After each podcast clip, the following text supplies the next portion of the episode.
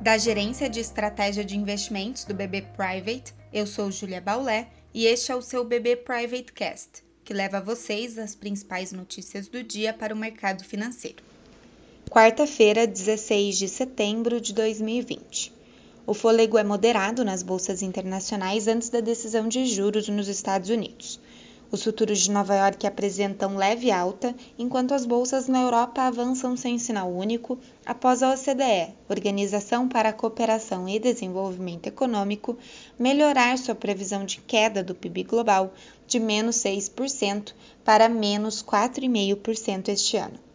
Os mercados internacionais e os mercados locais aguardam as decisões de política monetária, tanto do Banco Central dos Estados Unidos, o Federal Reserve, como do Banco Central brasileiro.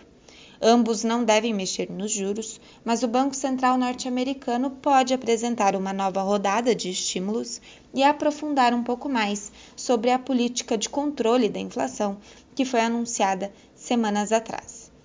O anúncio é seguido da entrevista do presidente da instituição, Jeremy Powell.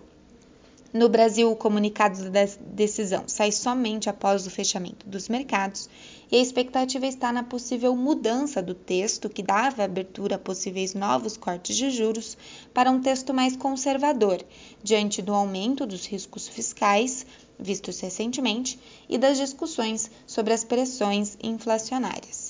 O dólar mais fraco no exterior, medido pelo DXY, pode favorecer o real diante da expectativa também de manutenção dos juros brasileiros.